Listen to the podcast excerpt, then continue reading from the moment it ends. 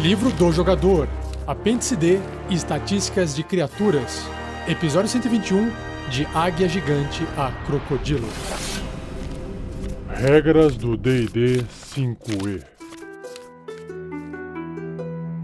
Uma produção RPG Next.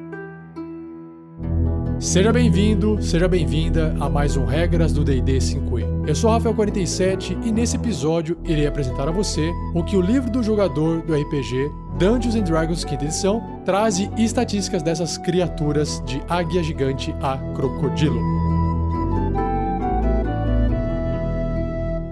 Seja você também um guerreiro ou uma guerreira do bem. Para saber mais, acesse padrim.com.br barra rpgnext ou picpay.me barra rpgnext.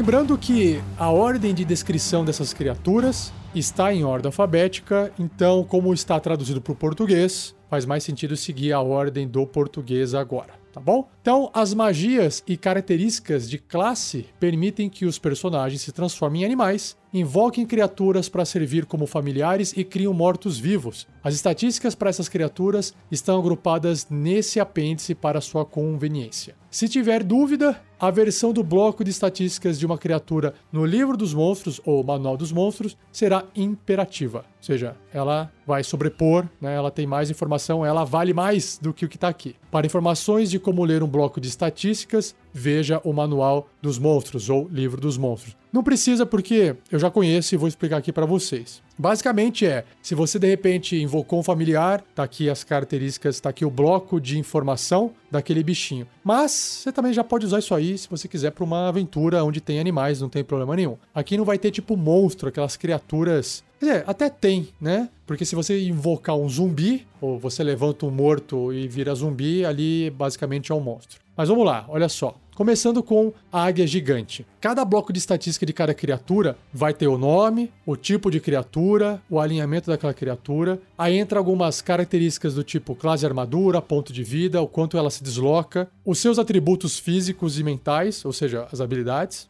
Aí qualquer tipo de perícia, sentido, idioma que ela fale, o nível de desafio da criatura, se ela tem alguma característica específica dela, as ações que ela faz e se tem alguma coisa especial. Basicamente é isso, tá bom? Então vamos lá. Águia gigante. Uma besta grande, neutra e boa. Ela tem uma classe de armadura 13, pontos de vida médio 26, mas se você quiser rolar 4d10 e somar 4, esses pontos podem ser diversos, variados. Deslocamento dela é de 3 metros se estiver no chão e se estiver voando de 24 metros. A força dela é 16 com bônus de mais 3, oh, é bem forte. A destreza 17 com bônus de mais 3, também bastante ágil. Constituição é 13 com bônus de mais 1. Inteligência é 8 com um modificador de menos 1, mas para uma besta grande, 8 está ótimo, né? Ela é até que bem inteligente para uma besta grande. Uma besta, eu digo animal, tá bom? Sabedoria 14, com bônus de mais 2. Olha só, 14 é alto pra caramba. E o carisma 10, que é o padrão. Não tem modificador, né? Zero. Perícias. Percepção mais 4. Sobre os sentidos dela, ela tem uma percepção passiva de 14. Idiomas. Águia gigante compreende comum, mas não fala. Então, se você conversar com ela, ela vai entender, mas ela não consegue se comunicar, porque provavelmente ela não tem todo o aparato ali de boca e cordas vocais para conseguir falar. O nível de desafio dela é 1. O que, que significa nível de desafio? Significa que se 4 ou 5 personagens de nível 1 entrarem em combate com ela, eles vão gastar ali mais ou menos um quarto dos seus recursos, ou seja, vão conseguir derrotar com facilidade, mas vão perder um pouquinho de vida aqui, um pouquinho de vida ali, e ela concede em pontos de experiência 200 pontos de XP. Se ela for derrotada, não necessariamente morta, mas às vezes um desafio criado por ela pode ser suficiente para um personagem superar ou evitar um conflito direto. Enfim, dá 200 de XP. Uma habilidade especial dela é a visão aguçada.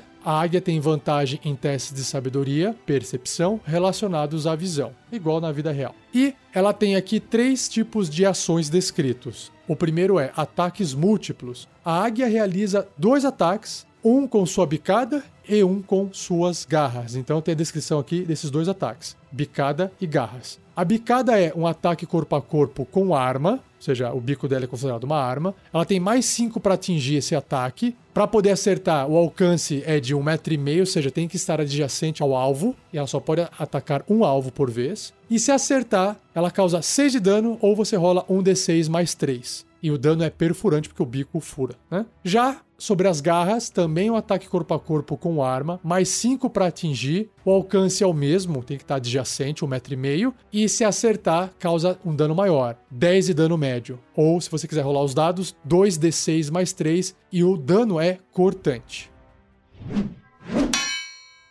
Agora indo para aranha gigante, olha só que massa. É uma besta grande e o alinhamento dela é imparcial, ou seja, não tem um alinhamento definido. Desalinhada, analine. Bom, o que significa essa besta grande só para reforçar, né? Um cavalo também é uma besta grande, só para você ter uma noção de, de proporcionalidade. Classe de armadura da aranha gigante: 14 e é uma armadura natural. Significa que é a pele dela, a casca dela que protege ela. Pontos de vida: 26 se você quiser rolar 4d10 mais 4. Deslocamento é de 9 metros no chão e ela também tem o um deslocamento de escalada, que é de 9 metros. Ou seja, se ela estiver andando e tiver uma parede, ela continua andando normalmente, subindo a parede e tá tranquilo para ela. Força 14 com modificador de mais 2. Destreza 16 com modificador de mais 3. Constituição 12 com modificador de mais 1. Inteligência 2, é um bicho mesmo com modificador de menos 4, sabedoria 11, com modificador de 0, e carisma 4, com modificador de menos 3. Perícias, furtividade mais 7, bastante, né, para ela poder se esconder. E os sentidos são percepção a cegas de 3 metros, ou seja, ela não precisa estar enxergando nada até 3 metros, que ela consegue perceber se tem alguma coisa ali. Ela tem visão no escuro de 18 metros, que é o padrão à distância, e percepção passiva de 10. Idiomas não tem, ela não compreende, não fala nada. Nível de desafio também é 1, ou seja, concede 200 de XP.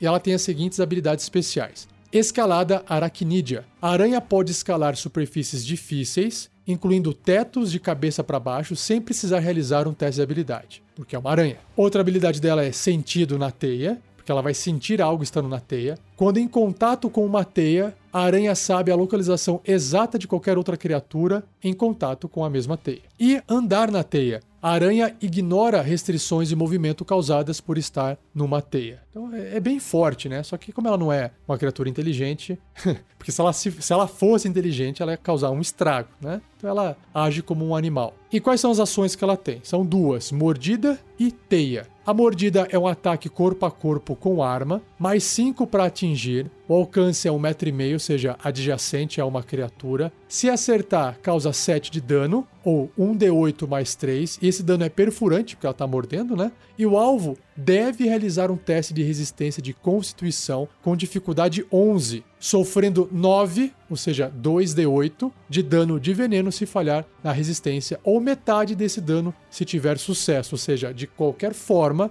1d8 de dano a criatura vai sofrer se ela não for imune a veneno. Se o dano do veneno reduzir o alvo a zero ponto de vida, esse alvo estará estável, porém envenenado, por uma hora e paralisado enquanto estiver envenenado dessa forma. Porque o veneno dela é para isso, é para paralisar e para deixar a criatura envenenada. Ela quer matar para comer, né? E a habilidade, a ação de teia, que recarrega com um 5 ou um 6, ou seja, ela tem a teia lá. Ela usou a teia, quando chega na vez da aranha de novo, ela precisa rolar um D6. Se ela tirar 5 ou 6, a teia recarregou. Senão, ela não pode usar o ataque de teia, certo? Então, esse é um ataque à distância com arma, mais 5 para poder atingir, e o alcance é de 9 metros, barra 18. O que, que é barra 18? Ela pode atingir até 18 metros, só que depois dos 9 metros o ataque é feito com desvantagem, e o alvo é só uma criatura. Se acertar esse alvo, o alvo ficará impedido pela teia, uma condição que eu já descrevi num episódio só falando sobre condições. Com uma ação, esse alvo que está impedido pode realizar um teste de força com dificuldade 12, rompendo a teia com sucesso se ele passar nesse teste, se ele tirar 12 ou mais. A teia também pode ser atacada e destruída. Ela tem uma classe de armadura de 10 5 pontos de vida. Ela é vulnerável a fogo, ou seja, ela leva o dobro do dano, só que ela é imune à contusão, não adianta você martelar a teia. Veneno, não adianta jogar veneno. E psíquico, não tem como você fazer um ataque psíquico contra uma teia.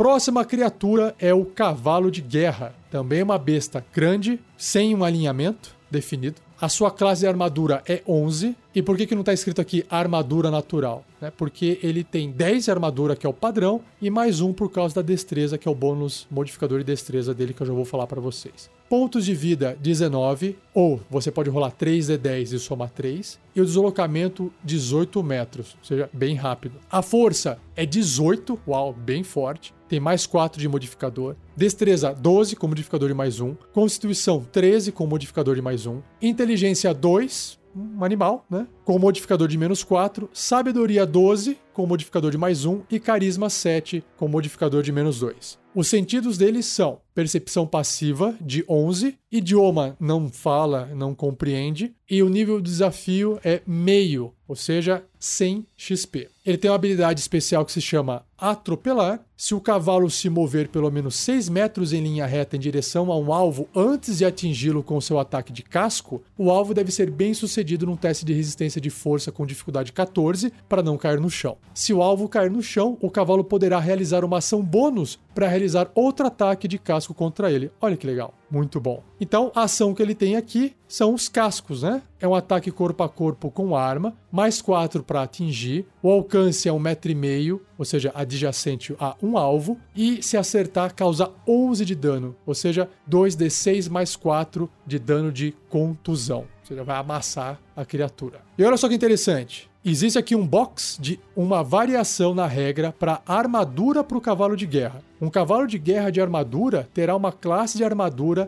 baseada no tipo de armadura vestida. E aí você tem que ler o capítulo 5 do livro para mais informações sobre armaduras ou ouvir o um podcast sobre armaduras. A classe de armadura dele inclui o modificador de destreza do cavalo, quando aplicável, ou seja, se você colocar uma armadura muito pesada que não permite aplicar modificador de destreza na, na CA, aí não tem que fazer. Então, exemplos aqui, ó. Se você colocar uma armadura de couro no cavalo, a CA do cavalo de guerra sai de 11 e vai para 12. Se você colocar peles, né, gibão de peles em volta dele, vai para 13 a armadura. Um camisão de malha, 14. Uma brunéia, vai para 15. Brunéia é uma scale mail, uma malha de escamas, lembra aquela roupa assim que parece escama de peixe. Uma loriga, que é uma chain mail, que é uma malha com anéisinhos, né, lembrando corrente vai para 16 a armadura do cavalo. Se você colocar uma cota de talas, ou seja, uma armadura com várias plaquinhas de metal meio na horizontal assim, ou na vertical, não lembro agora, que é a splint, vai para 17 a armadura. E por fim, a última que é a plate, que são placas pesadas, né? Vai para 18 a armadura do cavalo de guerra.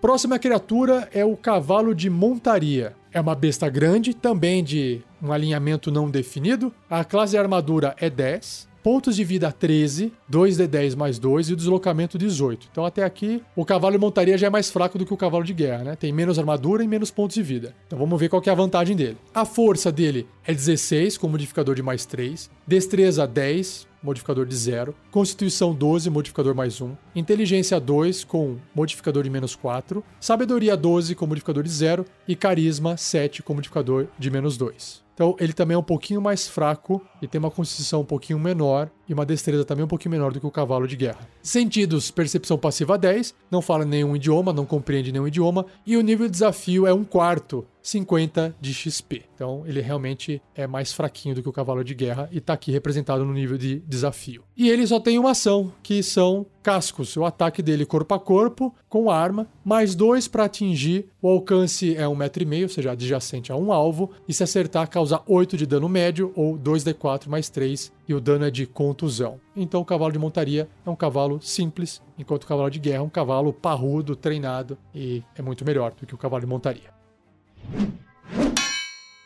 A próxima criatura da lista é a cobra constritora. É uma besta grande, Então, imagina uma jiboia, só que maior ainda, gigante, né? Gigante no sentido de que pro animal é gigante, mas em termos de jogo ela é uma besta grande. Também não tem um alinhamento definido. A classe de armadura dela é 12, pontos de vida 13, 2d10 mais 2, deslocamento 9 metros no chão e se ela também estiver na água, ela também se desloca 9 metros, ou seja, ela nada tão bem quanto se desloca na terra. A força dela é 15, mais 2 de modificador, destreza 14, mais 2, Constituição 12 mais 1. Inteligência 1 menos 5 de modificador. Sabedoria 10, 0 modificador. E Carisma 3 menos 4 no modificador. Seus sentidos são percepção às cegas até 3 metros e percepção passiva de 10. Não fala e nem compreende nenhum idioma, e o nível de desafio é 1 quarto, 50 XP. E ela tem duas ações, mordida e constrição, que é basicamente enrolar o seu corpo na criatura. A mordida é um ataque corpo a corpo com arma, que tem mais 4 para atingir, um alcance de 1,5m adjacente, uma criatura. Se acertar a mordida, causa 5 de dano, 1d6 mais 2, e esse dano é perfurante por causa dos dentinhos dela. Sobre a constrição, é um ataque corpo a corpo com arma, mais 4 para atingir, o alcance também é adjacente, 1,5m, e apenas uma criatura. Se acertar, causa 6 ou 1d8 mais 2 de dano de contusão e o alvo estará agarrado, que é uma condição. Até o agarrão terminar, a criatura estará impedida, ou seja, ela não consegue se mover agarrando uma criatura. E a cobra não poderá constringir outro alvo. A ideia de ela enrolar ali o seu alvo é não deixar seu alvo fugir. Ela fica mordendo o alvo enquanto ela prende o alvo e vai esmagando o alvo, porque repare que a constrição causa mais dano do que a mordida. Próximo animal é a coruja. Aqui é uma coruja normal. É uma besta miúda, um tiny, tamanho. É uma coruja do tamanho normal. Também não tem nenhum alinhamento. A classe de armadura é 11, pontos de vida 1.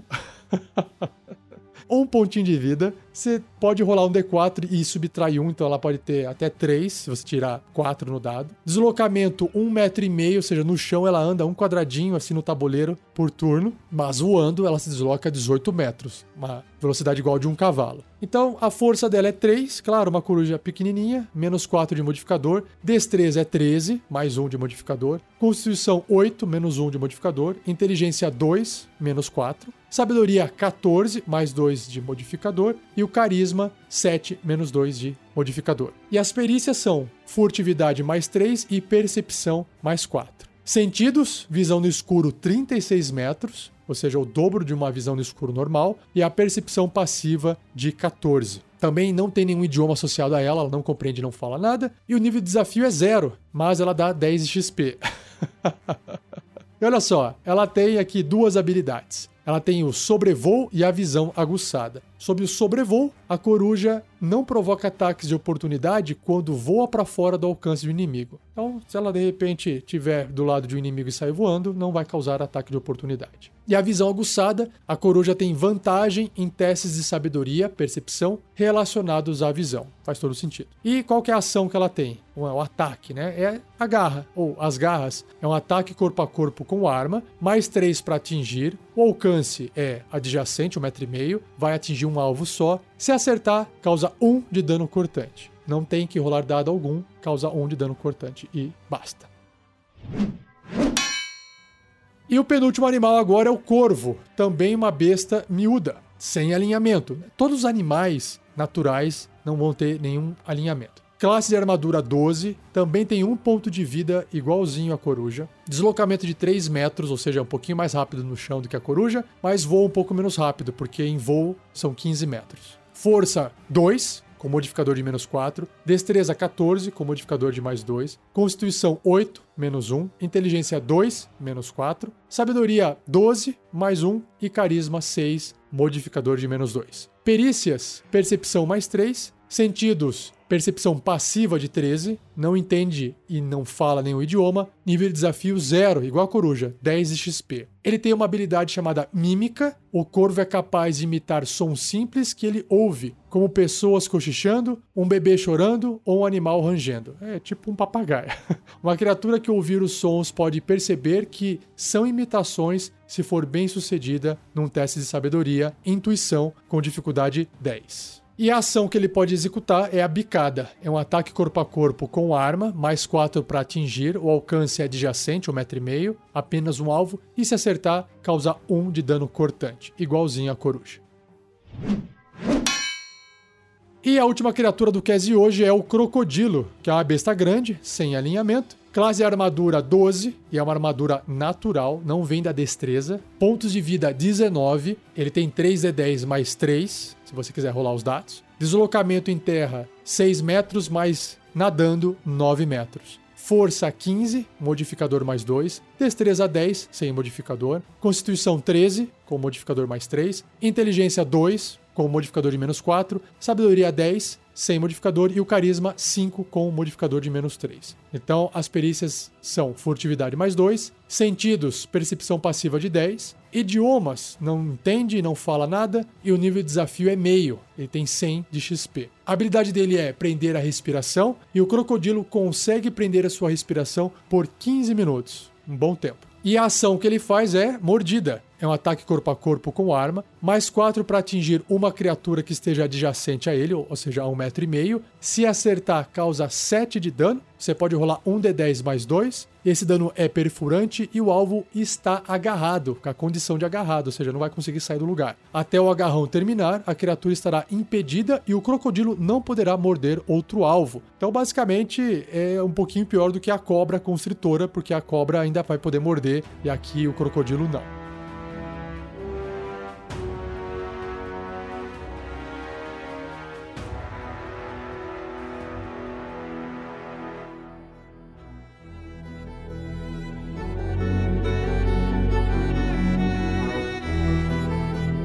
Assim eu encerro mais um episódio do Regras do D&D 5e. Espero que você tenha gostado. Envie suas dúvidas para rafael47@rpgnext.com.br ou escreva no post desse episódio para eu poder acumular as dúvidas e fazer um episódio especial no futuro respondendo todas elas. Não se esqueça de compartilhar esse cast. Agradeça ao Gleico Vieira Pereira pela edição desse episódio e saiba que o RPG Next tem um feed para todos dominar, igual o Um Anel, que é o RPG Next podcast. Se você assinar esse feed, seja no Spotify ou no seu agregador de podcast, você tem acesso a todos os nossos podcasts. Regras do D&D 5e, que é esse podcast, Regras do GURPS, quarta edição, Tarrasque na Bota, que é um podcast sobre aventuras e RPG, a gente joga RPG, grava e sonoriza, A Forja, que é um bate-papo sobre assuntos envolvendo RPG, e Contos Narrados, que são textos roteirizados com histórias diversas, curtinhas, para você ouvir e curtir. Sonorizados também, beleza? E não perca o próximo episódio, onde eu irei dar continuidade na descrição dessas criaturas. Só que dessa vez eu vou começar com Diabrete e vou terminar no Leão, beleza? Então é isso. Muito obrigado mais uma vez, um abraço e até o próximo episódio.